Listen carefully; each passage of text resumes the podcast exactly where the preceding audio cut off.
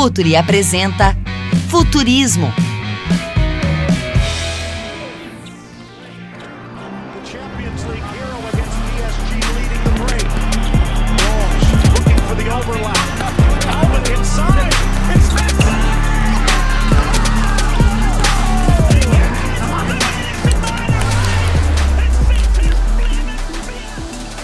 Olá, futeboleiras, olá, futeboleiros no ar, o Futurismo. Estamos de volta e hoje iniciamos a segunda temporada do seu podcast de inovação, conhecimento, tecnologia neste mundão do futebol. Sempre ao lado de Eduardo Tega e um convidado super especial. Olá, Tega, seja bem-vindo. Grande Calçade! Poxa, que satisfação a gente retomar o nosso querido futurismo numa temporada, nova temporada que promete ser incrível, hein, Calçade? Temporada incrível de convidados que é que o- eles que fazem o futurismo, né, TH? E hoje eu queria que você apresentasse o nosso primeiro convidado de 2020. Quem que abre o painel do futurismo neste ano? Um um convidado mais que especial, um amigo, é, é o Daniel Muniz. O Daniel, hoje ele mora em Madrid, mora na Europa. Ele já passou, assim, tem uma história riquíssima, assim, com o esporte. Ele, poxa, já, já fundou oito empresas nos últimos 15 anos, esteve envolvido, assim, em boa parte da sua carreira, envolvido com, com o esporte, por exemplo, ajudando atletas brasileiros a, a estudar nos Estados Unidos com bolsas de estudos, captou mais de, de 40 milhões, impactando milhares de famílias, trabalhou com vários jogadores de futebol no desenvolvimento da estratégia digital de cada um deles. Davi Luiz é um bom exemplo. E nos últimos anos, assim, focado muito no desenvolvimento de aplicativos em tecnologia, trabalhou com grandes marcas eh, globais como Nivea, Volkswagen, Santander. Eh, tem uma história expressiva que ele vai contar para a gente em relação a, a, em particular, a questão dos aplicativos. E hoje, como eu disse, vive na Europa, está focado 100% no esporte, atua principalmente como mentor das startups, mentor de jovens empreendedores, é, é investidor anjo, trabalha ainda com grandes empresas como ASICS, Atlético de Madrid. Enfim, é um cara que olha de perto para esse mundo eh, da tecnologia e do futuro, Calçade. E eu tenho certeza que, que vai nos trazer muitos insights, muita coisa boa e inspirar muitos jovens aí que nos ouvem e muita gente que, que quer entender também esse novo mundo. Seja muito bem-vindo, Daniel. O prazer é todo meu. É, muito obrigado pelo convite, Calçade. Muito obrigado pelo convite, meu grande amigo Tega. Meu professor Tega, na verdade, né? Uma das referências que eu tenho nesse, nesse mundo do esporte, porque eu acho que, que o momento é agora, né? Acho que nós, como sociedade, nós, como universo econômico, é, estão passando por uma mudança muito grande. E eu acho que é fundamental estar perto de pessoas incríveis que estão olhando lá para frente, que estão acreditando, que estão apostando no longo prazo, que têm DNA de, de pessoa, de planeta. Então, o Tega, um, um grande amigo há muito tempo, e é um prazer colaborar com vocês. Espero que eu agregue valor para o programa, que, que traga bons questionamentos para o nosso público aí. E muito obrigado pelo convite. Não, tenho certeza disso. Obrigado você pela tua participação, pelo teu tempo. Você é sempre muito gentil. E eu queria começar, Calçade, fazendo uma primeira pergunta para o nosso convidado, é, com, com o seguinte contexto, Daniel. Tudo que acontece é, é, hoje no, no, no, no mundo do entretenimento, principalmente no esporte, no futebol, ele é direcionado ao torcedor. A necessidade da transformação digital dos clubes, tendo em vista o torcedor como centro das discussões, né? É, a gente entende que os clubes hoje vão precisar de muito mais criatividade, é, de tecnologia no seu core, de um pensamento de médio a longo prazo, de comprometimento é, nas, nas suas gestões, visando o engajamento desse mesmo torcedor, né? É, conhecendo seus hábitos, conhecendo melhor seus comportamentos, enfim. Na sua opinião, qual é o futuro dos clubes é, que estão se preparando ou começam a entender é, que seus reais competidores são a Disney Plus, Netflix, o NBA Pass, o Amazon Prime e não os seus clubes ali vizinhos que por, durante toda a sua vida foram seus principais rivais a serem batidos? Essa é uma excelente pergunta para começar. Já bota a bomba ali e vamos nessa. Legal. Pega, eu acho assim, a minha, a minha visão é que o maior ativo de um clube de futebol é a legião de fãs, né? É, são os torcedores, são essas pessoas apaixonadas que acompanham o clube é, em todos os momentos, na alta, na baixa. E, e durante muito tempo, eu acho que o, os clubes perderam isso de vista, né?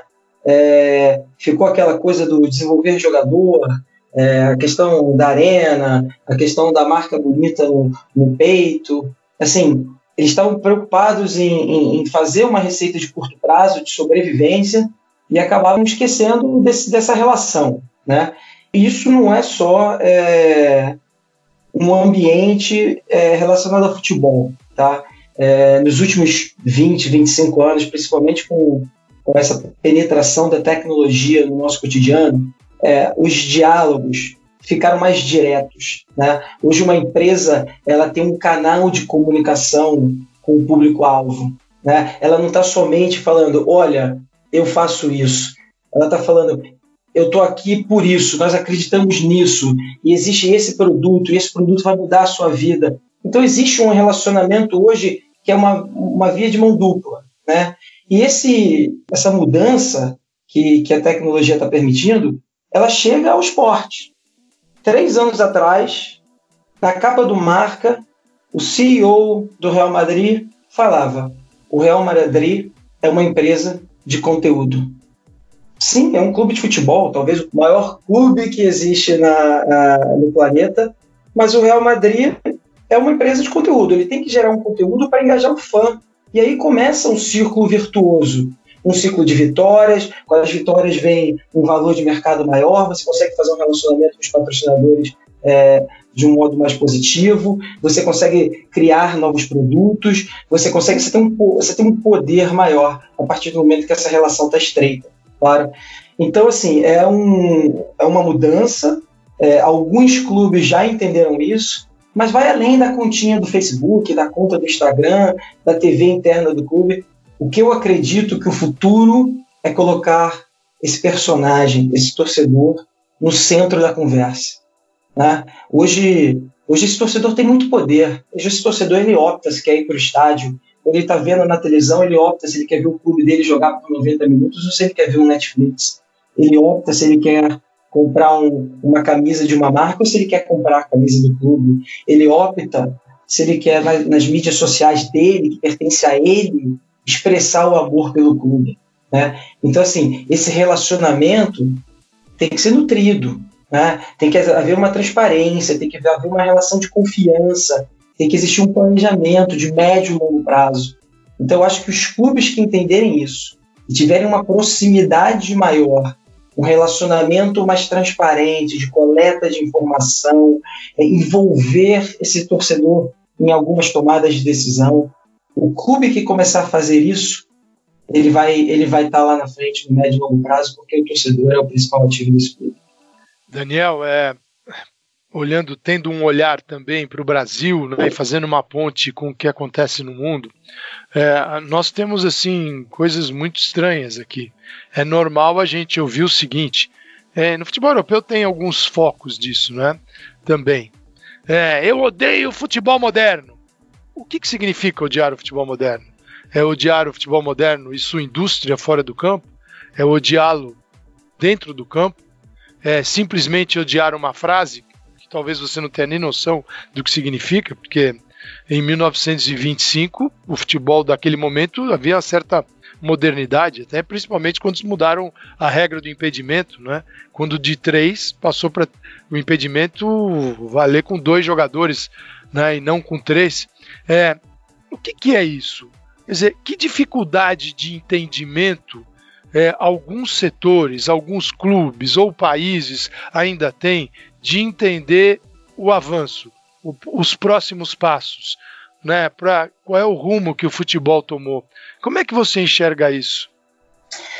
Calçade, é, o futebol, principalmente no, no, na Europa, se profissionalizou né? É, virou mais um, business, uma indústria, correto? E alguns clubes puxaram essa transformação, correto? Então, assim, os clubes que lá atrás entenderam que necessitavam um profissionalismo, uma política de governança, que já começaram a atrair investidores para poder fazer um investimento no centro de treinamento e desenvolver melhores atletas, ou fazer uma reforma no estádio para proporcionar uma experiência maior do torcedor, esses clubes começaram a colher frutos. Né? O, o, Barcelona, com a, com a La Masia, que é o centro de formação de atleta, colheu, plantou, montou uma política de governança, uma metodologia, e de lá saiu Xavi, Iniesta, Messi e essas quatro Champions Leagues que eles ganharam juntos. Então se um, um, um clube vencedor. Junto com a vitória, veio o valor de mercado. Eu acredito que o Barcelona, em 2019 ou 2020, vai ser o primeiro clube da história a atravessar um bilhão de dólares em faturamento. Isso é um número colossal. Então, assim, o futebol, com essa profissionalização, com o avanço da tecnologia, com o avanço da comunicação, né? Exemplo, um dos maiores atletas que nós tivemos no mundo do futebol, Ronaldo Fenômeno. Quando o Ronaldo Fenômeno explodiu na Europa, pouquíssimas pessoas no Brasil tinham a TV a cabo para acompanhar os jogos ao vivo do Ronaldo.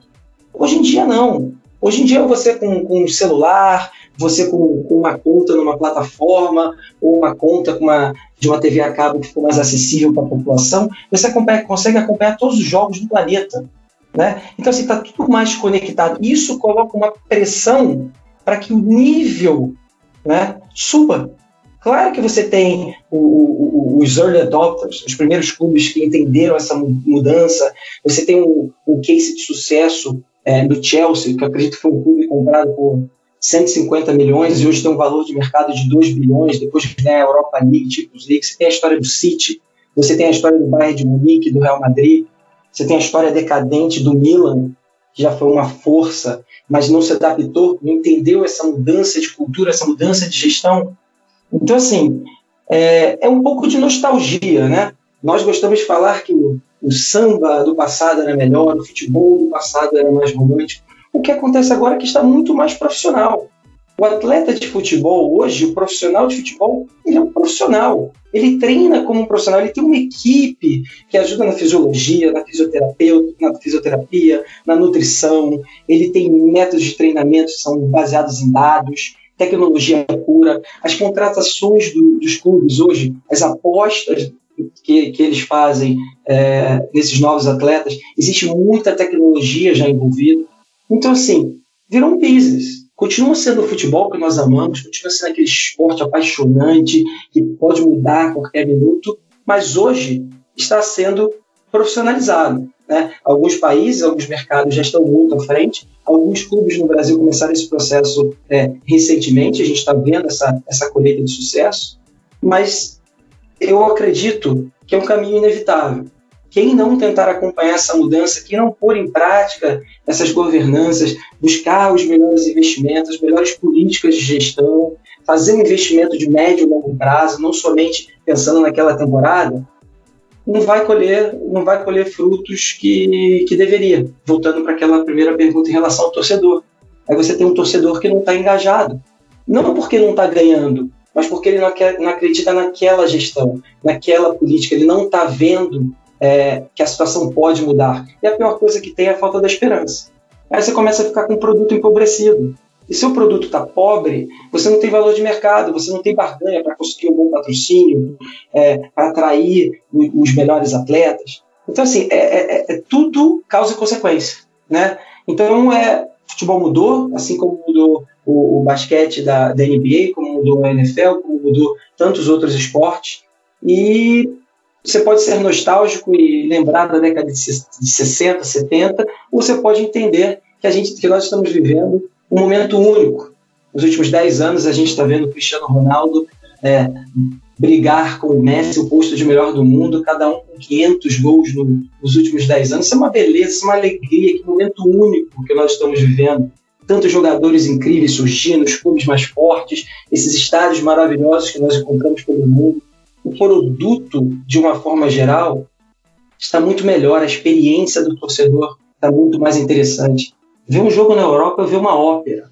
É um evento. É uma coisa que você leva seu filho, você chega 30 minutos antes, você pega aqueles 90 minutos, você sai 15 minutos depois com uma felicidade. É um evento social, faz parte da história da natureza humana.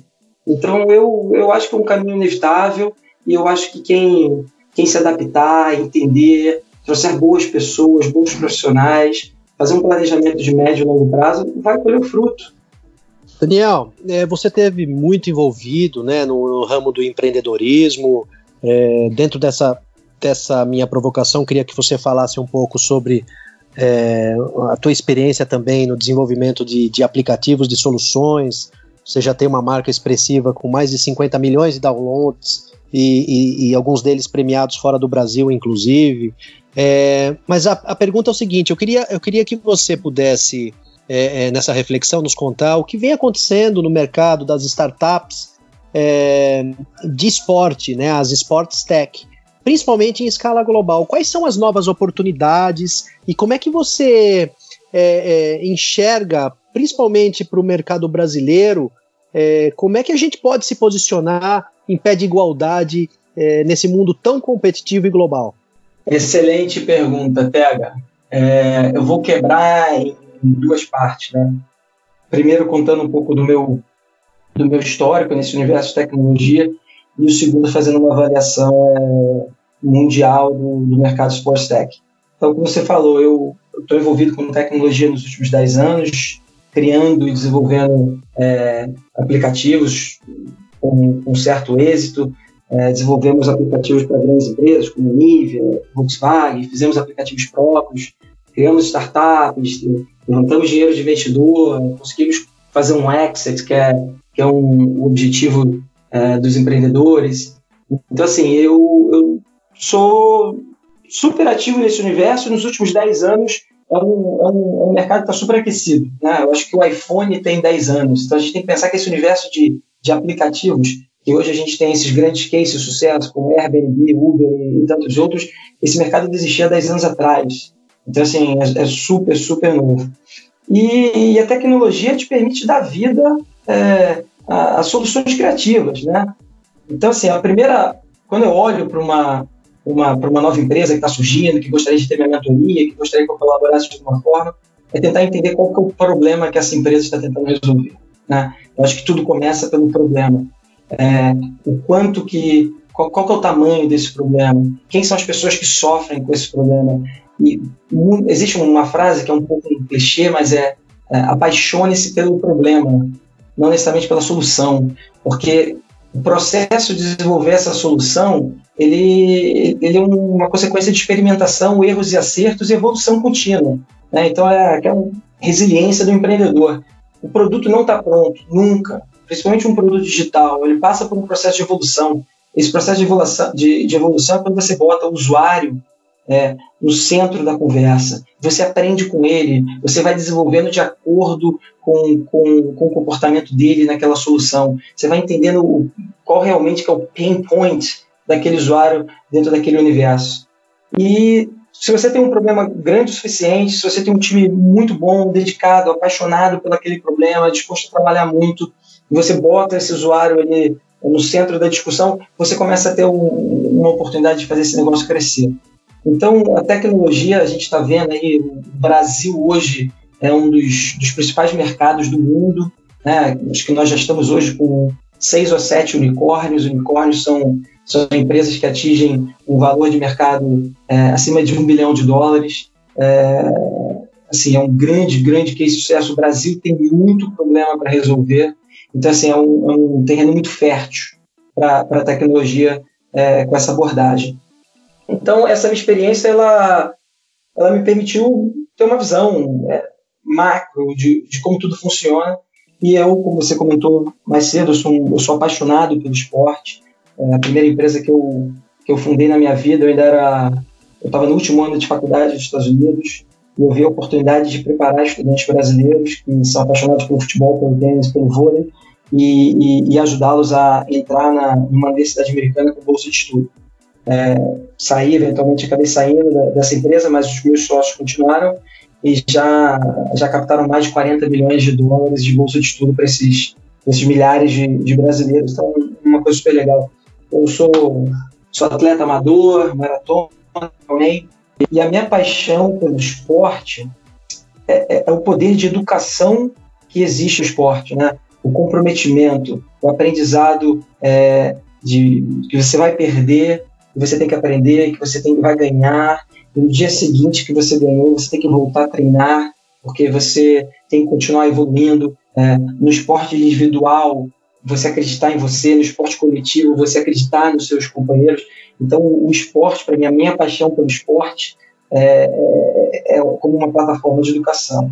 E aí, com, com, com, com essa visão, comecei a olhar esse mercado, essa interseção entre esporte e tecnologia. Tá? É, existem alguns mercados que estão mais aquecidos do que o Sports Tech, que seria o Prop Tech, que fala um pouco de, é, de real estate, seria o HR Tech, que fala de recursos humanos, mas o, o Sports Tech é um mercado que está em aquecimento nesse exato momento. Tá? É, em escala global, nós já temos grandes iniciativas, nós já temos alguns cases de sucesso. Você tem o, o Peloton Bike, que é uma, que é uma bike de spinning para você botar dentro da sua casa onde você consegue fazer uma aula é, via streaming. Então, imagina uma bike com um iPad, em algum lugar do planeta tem um instrutor é, comandando aquela aula. Essa empresa foi ao mercado, foi para a bolsa, fez um IPO, acho que hoje está valendo 4 bilhões de dólares.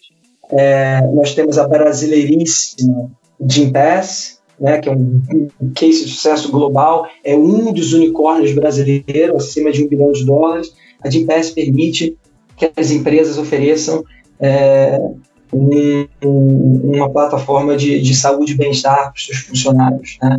Então, o, o, problema que ela está resolvendo é a necessidade das empresas de ter um profissional mais engajado, mais produtivo, é, mais feliz. Eles acreditam que o esporte é a plataforma que pode fazer tudo isso. Então, é um case, acho que já está em mais de 10 países.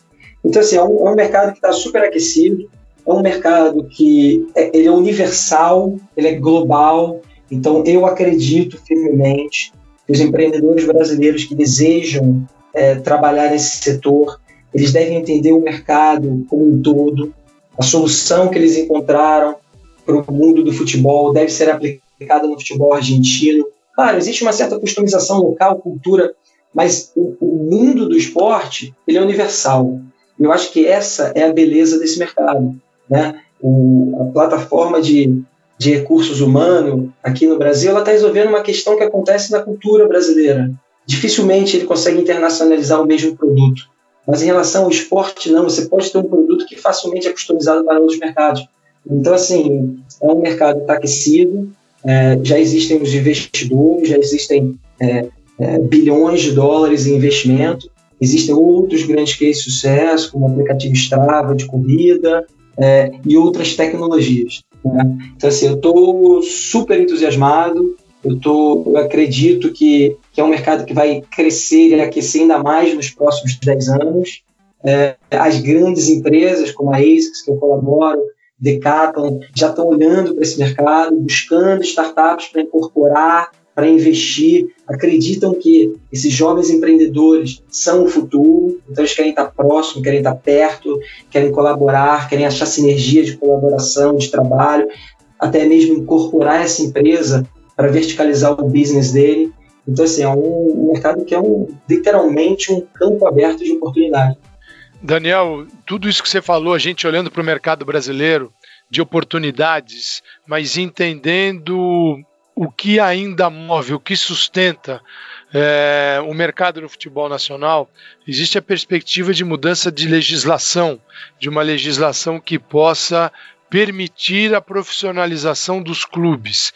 É, isso altera o cenário do futebol brasileiro? Pode alterar em função de tudo que ele pode receber e desenvolver é, e se profissionalizar? Como é que você vê essa questão da profissionalização versus este futebol que em alguns pontos ele está totalmente inexplorado ainda e gera oportunidades gigantescas aí para quem quer empreender. Excelente pergunta, Calçade. Eu não sou especialista na legislação, eu estou acompanhando de longe o que está acontecendo, é, consultando pessoas que têm mais experiência nesse universo que eu, como Tega e outras pessoas. É, eu acho que é um caminho inevitável. Né? Eu acredito que esse modelo atual onde você tem um, Cruzeiro devendo 800 milhões de reais e não existe um responsável por essa crise, não existe uma pessoa que vai, vai ser questionada pela justiça é, por, esse, por, por, esse acontecimento, que pode destruir um clube que tem milhões de seguidores apaixonados. A história do Botafogo no Rio de Janeiro, a história aqui da Portuguesa de São Paulo, enfim. Então, assim, tem que mudar. Está muito claro que tem que mudar. É, eu acho que as melhores cabeças deveriam se unir é, e buscar um, um, senso comum de start. Eu acho, que, eu acho que se juntar 20, 30 pessoas numa sala, eles não vão conseguir criar hoje o melhor formato para o futebol brasileiro de 2050. Mas precisa ter um início, precisa ter uma ruptura, né? E precisa ter uma visão de longo prazo para o que vai acontecer, correto? Então, assim, dito isso, é, vai colocar todos esses clubes numa pressão absurda. Porque hoje, vamos olhar um pouco para o futebol do Rio de Janeiro, né? É, o Vasco, o Vasco é tetra, pentacampeão brasileiro, o Vasco, o Romário, o Juninho Pernambucano, Edmundo. Olha a situação que o Vasco está.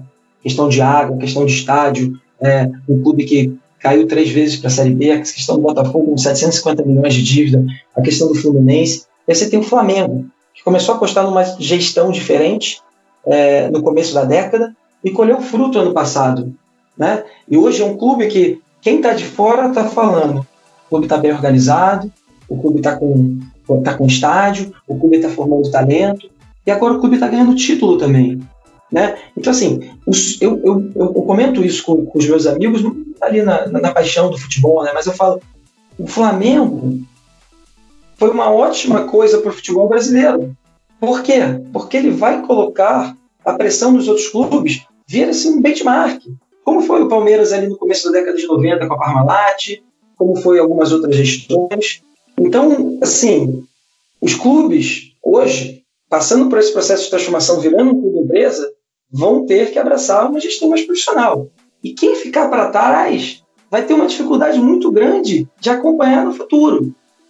Então, assim, esse momento, a hora que virar a chave, quem estiver mais preparado, quem conseguir atrair os melhores talentos numa visão comum, de longo prazo, de execução, de métrica, de meritocracia, vai colher os frutos. O futebol brasileiro, de acordo com a Confederação Brasileira de Futebol, exportou 950 milhões de reais em jogadores de futebol do dia 1 de janeiro a dia 31 de julho de 2019. O Brasil continua sendo o maior celeiro de craque. Você vai ver o número de jogadores brasileiros jogando na Champions League. Ou é primeiro ou é segundo colocado nos últimos 10 anos. Nós estamos fora da Europa. Então, assim, a matéria-prima existe. Né? E, e, e tem algumas pessoas faturando muito com isso. Principalmente os agentes de futebol. Né? Tem alguns clubes que estão numa situação precária, conseguiram criar, desenvolver talentos, esses talentos foram comercializados e o clube não conseguiu sair daquela situação. Mas teve um empresário, teve um atleta que conseguiu é, é, ter uma situação é, mais positiva. Então, assim, acho que está numa hora de, de, de, de, ruptura, de organizar a casa, de planejar, de ter uma visão de longo prazo, e vai ser uma pressão para cada clube de se comprometer com essa mudança. E o clube que não se comprometer vai ficar para trás. E uma vez que fica para trás, é muito difícil voltar a acompanhar. Então, assim, é, essa lei passando, quem conseguir se preparar e executar mais rápido vai estar numa posição muito favorável. Essa é a minha percepção, Calçade, também, né? Com, com essa uh, adequação, mudança, né? Esse, vamos dizer, upgrade de, de legislação que permita atra atrair investidores, atrair investimento, é, profissionalizar de verdade o futebol, né? A minha percepção é que ter um clube de futebol no Brasil é, no futuro será um bom negócio. E a minha provocação a você, Daniel, é justamente essa. Você, como dono de um clube de futebol no Brasil, quais seriam as suas primeiras ações, a tua, a tua missão e visão para esse, esse bom negócio? Tega, eu concordo com você. Eu concordo com você que esse é uma indústria com muita oportunidade. É, a competição ela, ela, é, ela é dura, né?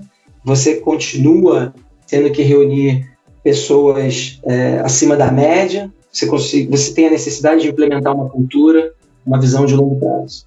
Então, resolver, respondendo a sua pergunta, se eu fosse presidente de um clube de futebol de pequeno médio porte, tá? Eu não vou me colocar na situação de um, de um clube grande. Qual seria é, a minha movimentação? Eu acredito, eu acredito que o melhor caminho para esse clube é a formação de talento focado em excelência. Quando eu digo isso, não é o atleta com o drible do Garrincha, a cabeçada do Pelé e a velocidade do carro. Eu digo a formação de homem, de um ser humano preparado para os desafios que a vida vão trazer. Que, com muito exercício, com muito comprometimento, com muito trabalho, desenvolveu a habilidade da prática do futebol. Tá? Eu, não, eu não acredito somente na formação é, de um jogador de futebol. Eu acredito na formação de um atleta que pratica o futebol. Tá? Dito isso, eu, eu focaria 100% na minha base, eu buscaria investidores para investimento na estrutura de um, de um bom centro de treinamento, é, instalaria uma política de governança com muita transparência, trabalharia dia e noite para atrair os melhores talentos, criaria uma cultura de meritocracia, onde todo mundo entendesse a sua responsabilidade operacional, o que cada um entrega, com um objetivo muito claro de visão de longo prazo onde nós gostaríamos de chegar. Tá? Então, o meu, o meu investimento seria no futuro desse clube, não necessariamente na situação imediatista desse clube. Tá? Dito isso, é, seria um clube de médio porte, de uma cidade de médio porte. Eu traria, eu faria ações junto aos torcedores para trazer essa cidade mais próxima, para que essa cidade abraçasse o clube. Eu, eu, eu, seria muito transparente e honesto, até mesmo com a população, de qual que é o objetivo do nosso planejamento, como nós vamos ter um clube da cidade forte, que estará em breve jogando contra os grandes clubes né, do Brasil, onde nós teremos eventos familiares na nossa cidade nesses dias de jogo, onde nós estaremos envolvendo atletas que no futuro estarão jogando no Real Madrid, no Barcelona, no Manchester City, e serão orgulho da nossa cidade por ter passado por esse centro de formação. Né? Então, eu começaria pela base, essa base me trazer frutos, eu continue reinvestindo nessa estrutura e no, momento certo eu vou ter um, uma equipe sub-23 forte que foi criada ali dentro, dentro da minha metodologia, que entende os valores do clube.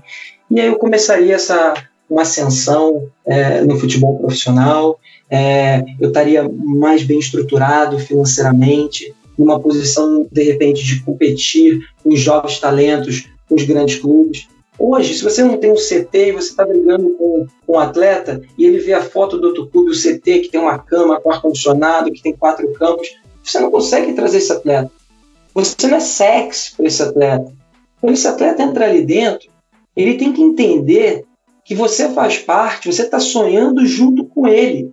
E além de sonhar junto com ele, você vai entregar todas as ferramentas possíveis para ele realizar o sonho dele. E isso vem com investimento, isso vem com, com pessoas que acreditam. O, o business do futebol é um business de pessoas. Ninguém vai comprar uma máquina que vai sair da máquina o Cristiano Ronaldo, o Léo Messi. São pessoas. São pessoas que vão é, trabalhar o psicológico desse atleta, pessoas que vão entender cada particularidade desse atleta, pessoas que vão cobrar esse atleta. E esse atleta tem que ver que quanto mais ele se dedica, maior vai ser o retorno dele. E ele tem que sonhar que ele, com 15 anos, um dia vai estar vestindo a camisa 8 daquele clube, dentro do Morumbi, jogando contra um clube grande. Que você vai permitir que ele chegue lá. Então, assim, eu acho que eu consegui aí deixar um, um pouco da minha visão, da minha resposta a essa pergunta cruel, mas eu faria isso em um business de pessoas e criaria uma cultura incrível, daria todo o suporte, estrutura para que esse talento todo virasse realidade para quem se julga um torcedor, foi uma ótima resposta, né? Ah. Acho que, eu acho que ajuda mostrou... muito o presidente de verdade aqui, inclusive. Ele já mostrou o caminho, né? Não, ele não ajudar, ele não ajuda, ele irrita, né? É diferente. É. aqui a gente ainda vai ter, vai demorar um pouquinho. Eu queria justamente olhar um pouco para isso, porque a gente vê o futebol europeu muito baseado, estou falando do futebol, tanto a gestão fora do campo, mas aquilo que se vê dentro, é, com muitos dados hoje sendo aproveitados. O, o Liverpool, que é uma equipe que trabalha muito bem isso e tem tido muito sucesso com seu treinador, o Klopp, é, com o seu departamento de análise, que analisa não só jogadores para futuras contratações, mas, sobretudo, uma gestão do campo. O Liverpool está usando dados, é, conhecimento, seus números, para gestão do espaço dentro de campo, onde cada um deve ocupar. É, outro exemplo, Klopp está diminuindo o número de chutes de fora da área do Liverpool, porque sabe que eles têm uma estatística, cada 100 chutes, 1% é, se transforma em gols. Então ele está tentando diminuir este volume, trocando este, esta zona de chute por zonas onde a probabilidade de gol é maior. Quer dizer, isso é gestão de dados, né? É óbvio, é tão óbvio que eu não consigo nem, sim, né? não sei por que a gente tem que explicar isso. Queria saber com o Daniel assim como ele vê isso, né? Essa, esses é, os dados, a tecnologia, o conhecimento, inovação e tem uma série de startups trabalhando nisso, né, voltado exclusivamente para as coisas dentro do campo. Dentro dessa desse exercício que você fez, Daniel, se fosse comandante de um clube, você usaria, entraria nessa linha também? Calçade, se eu fosse presidente de um clube, ia aparecer a NASA. Ia ter tanta tecnologia no clube que eu ia traquear esse, esse atleta do começo ao fim da carreira dele dentro do meu clube. Tá? É, mais cedo teve um, uma pergunta que falava em relação à nostalgia, né? o futebol mudou, etc. Aí vem essa pergunta é, é, do Calçade. E a grande verdade é, junto com o profissionalismo e a tecnologia, vieram essas ferramentas que permitem que os gestores de futebol, o técnico, o preparador físico, o, o diretor da base, o diretor do futebol, o diretor da contratação, o presidente, consigam tomar decisões com base em dados. Eu não estou aqui para discutir se seria somente o caminho dos dados, o caminho dos números e a intuição jogar fora. Não. Mas não dá mais para ser somente a intuição. Não dá mais para dizer tenho 40 anos de futebol e sei ver um jogador bom. Não, isso é balela. Hoje em dia isso é balela. Por quê? Porque existem N ferramentas com cases comprovados, assim como você falou do Liverpool, é, existem outros clubes. Tem um clube agora na Inglaterra que subiu da quarta divisão, está na segunda divisão, pode subir para a Premier League e é 100% gestão de dados. Os, o, quando você olha para o número, né, e aí pode ser o número da fisiologia do atleta, isso pode ser o, os números do, do campo, que acontece ali entre as quatro linhas, é, pode ser os números da recuperação de um atleta, nem todo corpo é igual, apesar de eles serem profissionais, tem, tem corpo que responde é, de uma forma mais rápida, é, o outro precisa de um tempo maior de recuperação. Então, assim, hoje, hoje já existem as ferramentas de tecnologia que você consegue monitorar tudo. E eu, até mesmo por trabalhar com tecnologia, sou muito, muito fã dessa abordagem. Né? É, isso começou, tem o grande lá, o filme lá com o Brad Pitt, né, do, do livro Moneyball, no, no beisebol, que ali que começou toda essa, foi o grande primeiro case de sucesso de, de stats, é, de estatísticas aplicadas à construção de um time. Os times da NBA é, é 100% análise de dados, formação, triangulação, e chegou ao futebol. Quem abraçou, quem entendeu essa tecnologia primeiro, já está colhendo fruto até mesmo no exemplo que você deu, que esteve presente nas últimas duas finais de Champions League, ganhando um. Né?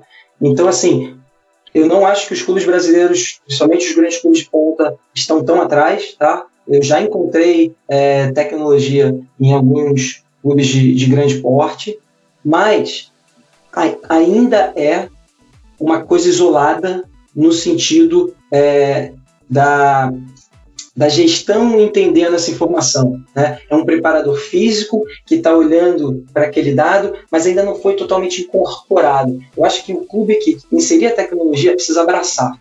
Né? Precisa abraçar, inserir aquilo no, no processo de decisão, inserir aquilo no cotidiano. Então, assim, é, não tem volta e, e, e o grande desafio de muitos empreendedores no Brasil e fora do Brasil é o desenvolvimento dessas tecnologias de ponta para facilitar a gestão é, desses clubes.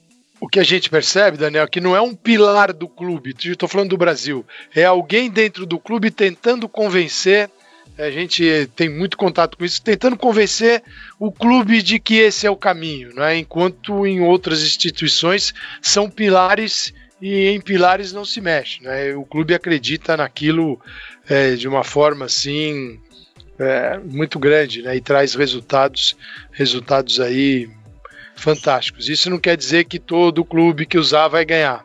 Né? Eu costumo brincar e dizer que todo, se a gente tiver um dia aqui no Brasil, todos os clubes com treinadores com licença Pro, os 20 da primeira divisão, com licença Pro na UEFA, alguém vai cair com a licença Pro para a segunda divisão. Se nós tivermos clubes é, com muito dinheiro, alguém vai cair para a segunda divisão com muito dinheiro. Então, não é, é, é, as pessoas entendem de uma forma errada, equivocada, achando que só acessar o dado ou ter o dinheiro basta para ter o sucesso, não é? não é por aí. Mas certamente produziríamos um jogo de melhor qualidade.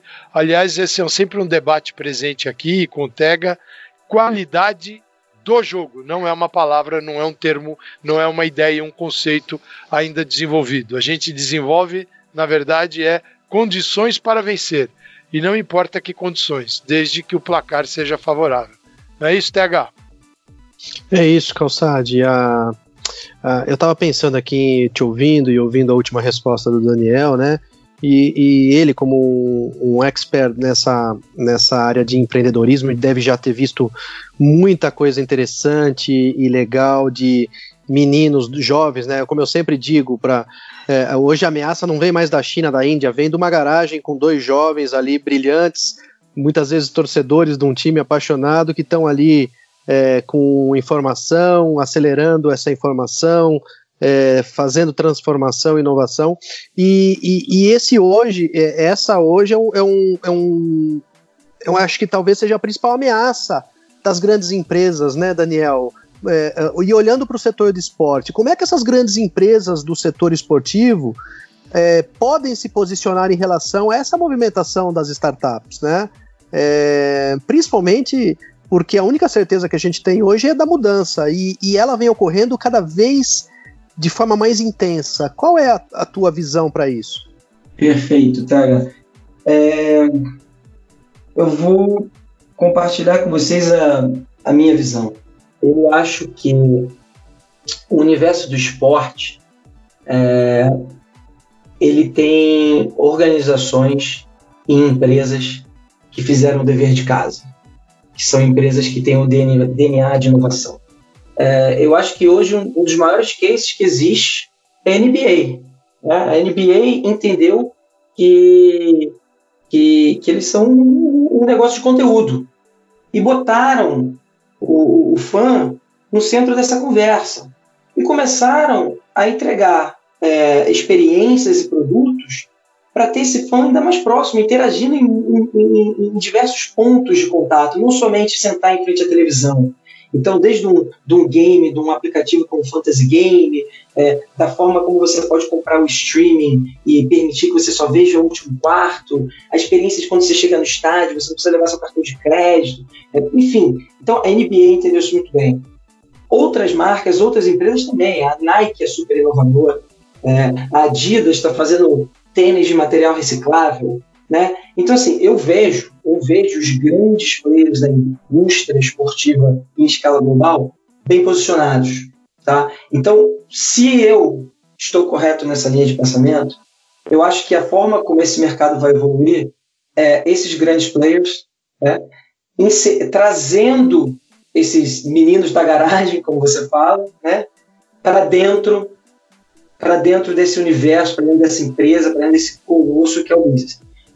Tem um risco nisso, que é, uma vez que você pega quatro, cinco, seis meninos que, tem, que são disruptivos, que, que pensam diferente, que são ágeis, que não necessariamente estão é, é, num business corporativo, onde a tomada de decisão envolve diversas pessoas, eles conseguem andar mais rápido, eles conseguem experimentar, ele não está tão preocupado com, com o branding dele, porque ele ainda é pequeno. Na verdade, esse jovem, ele abraça o erro, né?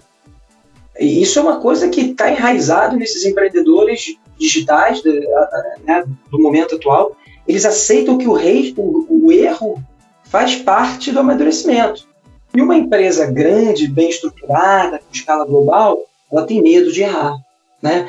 Então, se o meu entendimento faz sentido, onde essas empresas bem capitalizadas, né, com, com internacionais, quase em todos os países, com um branding muito forte, Nike, Adidas, enfim, entre outras, se elas vão estão numa posição de incorporar essa, essas inovações, o meu medo é que uma vez lá dentro essa inovação morra. Tá? Eu, eu ainda não vi uma empresa realizando esse, esse, esse movimento é, positivamente. Né? É, porque uma vez que entra dentro desse universo, é, esses, esses empreendedores eles começam a ficar engessados. E o empreendedor não pode ficar engessado, o empreendedor não pode ter medo de errar. Errar faz parte da evolução. Então, assim, tem muita coisa legal, tá? Eu estive duas vezes em Tel Aviv no, no último ano, uma vez convidado pelo governo para ver mais de 60 startups desse universo. O que estão fazendo é coisa incrível. Incrível. Né? Assim, disruptiva de verdade. Teve uma startup de Israel que eu acredito que foi adquirida pela Intel por 140 milhões de dólares há dois, três anos atrás, que permite aquela visão 360 quando você está dentro do. como se estivesse dentro do gramado. Então, o quarterback do futebol americano, quando eles reprisam, é como se você estivesse assim, atrás do capacete dele, na frente, do lado. Você faz um giro 360. Olha a experiência do fã da NFL vendo esse produto. Entendeu? Então, assim, tem muita coisa incrível. Eu acho que as empresas, de certa forma, estão bem posicionadas. Eu acho que elas vão começar a fazer essa movimentação de, de aquisição dessas startups, tá? Mas uma vez que entra ali dentro, elas têm que poder continuar o que elas estavam fazendo, com liberdade, errando, sem medo. E aí eu acho que tem um desafio é, cultural dessas grandes corporações muito grande. E Daniel, assim, eu queria que você, você pudesse nos ajudar a enxergar um pouco melhor é, a experiência desse fã em dois locais diferentes. O primeiro local é o fã presente ao evento, no estádio, na quadra. A outra é o fã que está em qualquer lugar acompanhando por uma tela, seja do celular, do tablet, computador, da televisão. É, são experiências diferentes, são públicos pela experiência naquele momento que absorvem de formas é, diferentes, mas é o mesmo fã. E as duas podem proporcionar algo assim hoje inimaginável. Pelo menos 10 anos atrás era, hoje nós já temos assim casos em que os avanços são enormes. É, como uma empresa, um clube, tratado de uma forma correta, ele deveria separar essas experiências e ter assim é, trabalhos bem específicos para esses dois tipos de fã. Como você vê? É, essa é uma boa pergunta. Se eu entendi corretamente, assim, é como que o clube deveria tratar a experiência online desse fã, Exato. seja com, com streaming, com, com o aplicativo do clube, é, com a compra online do ingresso e a experiência offline dele, uma vez que ele chega naquele, naquele estádio para passar 90 minutos, 120 minutos que seja, correto? Exato. Legal. Assim, eu acho, eu acho que sim, eu acho que são, eu acho que o objetivo é o mesmo, né? Entregar a melhor experiência para o meu fã. Então, assim, uma vez que você tem isso como norte, tá? Se você tem uma operação online e offline, mas elas estão norteadas pelo mesmo objetivo, você consegue, você consegue é, é, começar a tomar pequenas decisões independente, é, de forma independente. Então, eu acho que o, o perfil do torcedor que hoje vai para o estádio é, em 60%, 70% dos jogos do time dele, esse cara ele, ele é um fã, um super fã né? E tem aquele torcedor que vai uma vez por ano para ver a final, mas também compra a camisa todo ano quando sai. Ele é um fã também, mas ele é um fã diferente. Então, assim, um clube como Flamengo com 40 milhões, um outro com 12 milhões, no estádio cabe 60 mil, cabe 80 mil. Né? Então, eu acho que sim, existe perfil de fã diferente. Eu acho que o clube tem que entender o perfil desse fã, primeiro de tudo, e a tecnologia permite isso. Tá? É, você gosta de um, um carro, o Tega gosta de outro carro, eu gosto de outro carro. Se trouxerem o mesmo carro para nós três, vai ter um que vai falar eu quero, e os outros dois vão falar não, não quero. Então, assim, eu acho que o clube hoje tem que ter um, uma conexão direta com, com esse fã, entender esse fã, tá? Quando a lei permitir captar dados sobre fã e começar a entregar uma experiência customizada para esse fã. O fã que vai em 60%, 70% dos jogos, oferece para ele um pack dos 10 jogos do campeonato estadual com desconto. O fã que só vai na final faz um incentivo de venda para ele três jogos naquele ano, na abertura, no clássico e na final. Então você tem que entender qual é para você poder direcionar a sua comunicação, o seu apelo para esse fã. Então, assim, a experiência online te permite uma conexão direta, onde você captura esses dados, onde você conhece o fã, coisas simples como mandar um e-mail personalizado no dia do aniversário, é, compartilhar um, um, um vídeo é, do, do fã dele, enfim. E uma vez que esse fã toma a decisão de sair de casa, entrar num carro, ou no ônibus, ou no metrô, para ir acompanhar o time dele naquele dia, naquele determinado momento, que o clube entregue a melhor experiência possível. Que seja um evento único, como é em um show da sua banda favorita, que a experiência, desde a da compra online, a chegada no local com segurança, com as sinalizações, que ele tenha a guarda baixa, sem medo da violência, sem medo de ser atacado, que ele olhe aquele entorno e fale assim, o meu clube se preocupa comigo e eu amo o meu clube. E uma vez lá dentro, que ele tenha a melhor experiência possível, dentro dos desejos dele, que o gramado esteja intacto, né? que seja um bom futebol, que não tenha catimba, que os dois clubes joguem para frente, com vontade de ganhar, sabe? Que, e no final, você tem aquele amigo seu do seu lado, que você possa consumir o produto que você deseja sem uma fila de 15 minutos, de 30 minutos. Que você tenha uma experiência única e que no final, com a vitória ou sem a vitória do seu time, você chegue em casa e fale: que evento magnífico. Clube, eu te amo. Quando é o próximo jogo? E é isso, né, Calçade? A, a, a, complexidade hoje dos desafios são cada vez, é, é cada vez maior, né? É, hoje o grande desafio é tirar um jovem da frente do Fortnite, do quarto dele, né? E tirar também um adulto que está lá na sala dele, com ar-condicionado, com uma TV de 50 polegadas, 4K, que tem o VAR, que tem o banheiro ao lado, que tem a geladeira é, também próxima, a família em segurança, né? todos esses conceitos pesam muito na decisão de ir ou não ao estádio, né? E consumir ou não a melhor experiência é, proporcionada pelo clube. Então, assim, é realmente um, um mundo novo. O clube tem cada vez mais é, é, competidores assim difíceis a serem batidos, né? E quando fazendo assim um, um comentário particular é, quando um jovem chega para mim e fala, poxa, Tega, como é que eu entro no futebol? Meu sonho é trabalhar com futebol, né? A, a minha pronta resposta é, olha, primeiro entenda bem nessa cadeia produtiva do futebol, o papel do clube, o papel da entidade que desenvolve o esporte ou que deveria desenvolver o esporte, e faça alguma coisa que eles não conseguem entregar, né?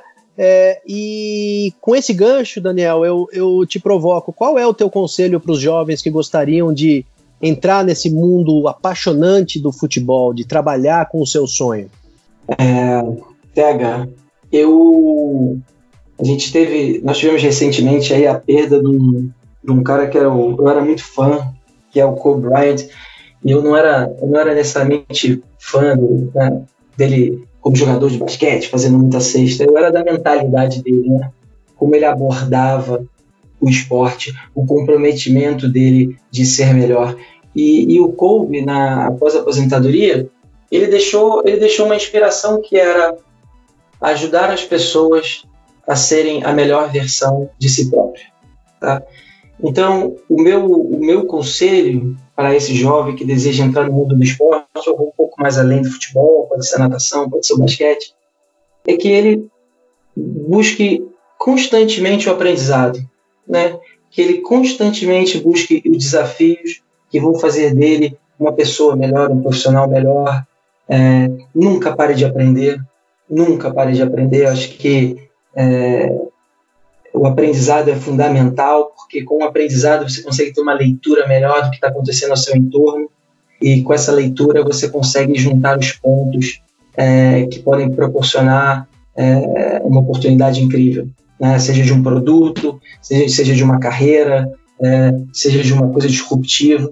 Então, meu, meu conselho é que, que ele seja apaixonado pelo que ele quer fazer, que ele seja muito curioso, curioso ao extremo, que ele tente entender, que ele busque calçades e tegas na vida dele para poder guiar, para poder dar mentoria, para ter uma pessoa que traga experiência, que ele possa perguntar, descobrir coisas novas, né?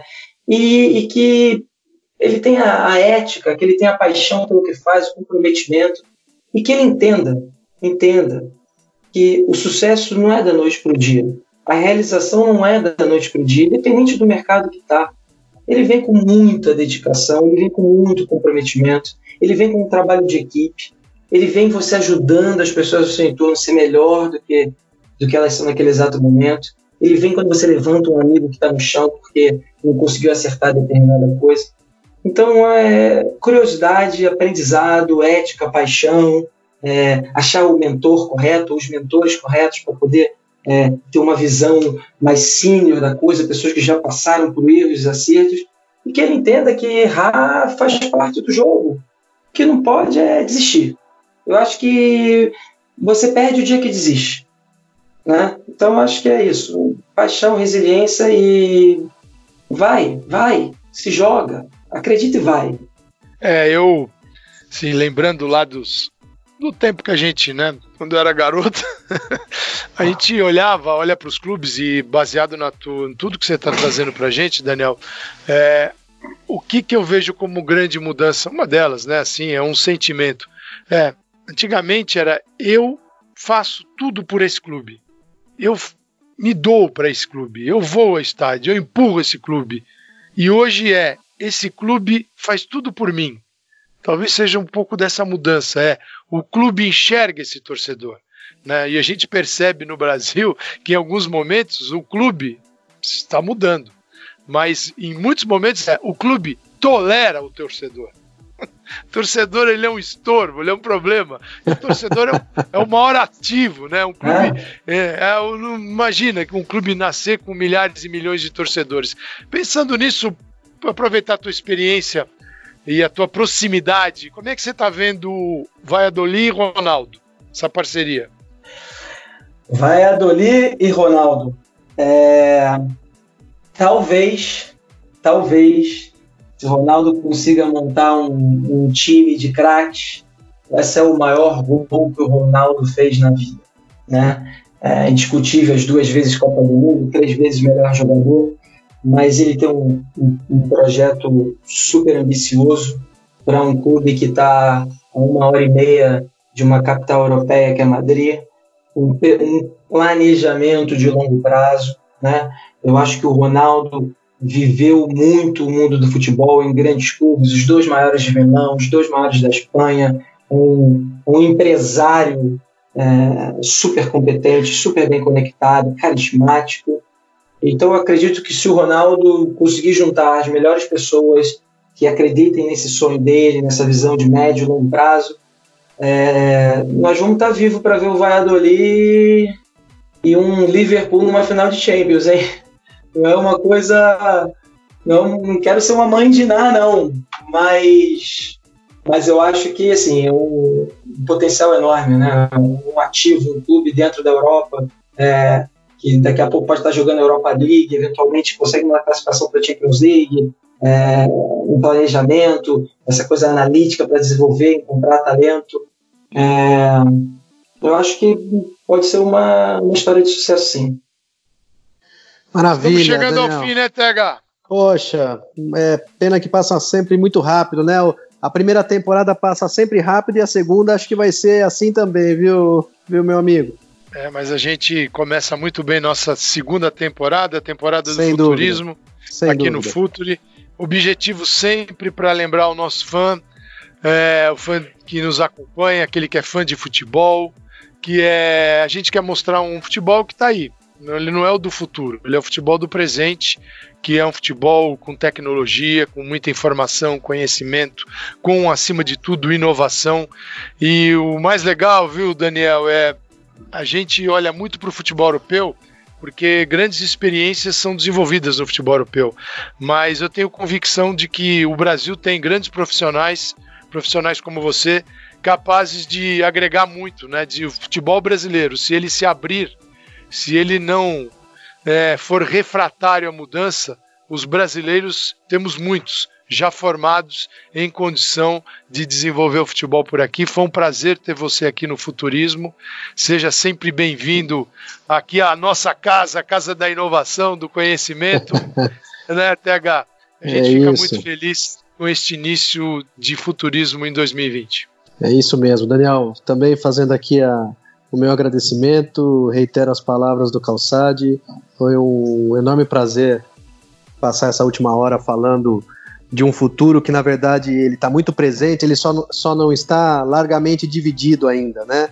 Mas que a gente torce para que pessoas que, que têm muito a contribuir, que nem sempre são do aquário futebol, possam trazer muita inspiração para esse ambiente. Obrigado, amigo. Eu que agradeço vocês dois. É, sou fã. Parabéns pela iniciativa. É, parabéns por trazer essa, essa discussão é, à tona. Parabéns pela coragem de fazer isso, né? Vocês têm toda o dia a dia de vocês, todos os desafios que vocês já têm na vida profissional, na vida familiar, e vocês se juntam porque querem contribuir. Então, que seja uma segunda temporada de, de enorme sucesso. É, terão alguns ouvintes na Espanha aprendendo com vocês, pode ter certeza.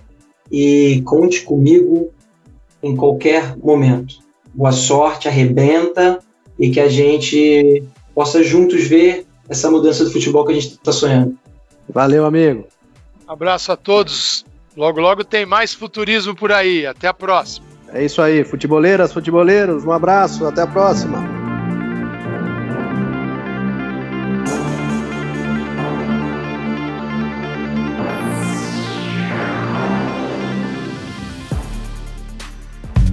Futuri apresentou Futurismo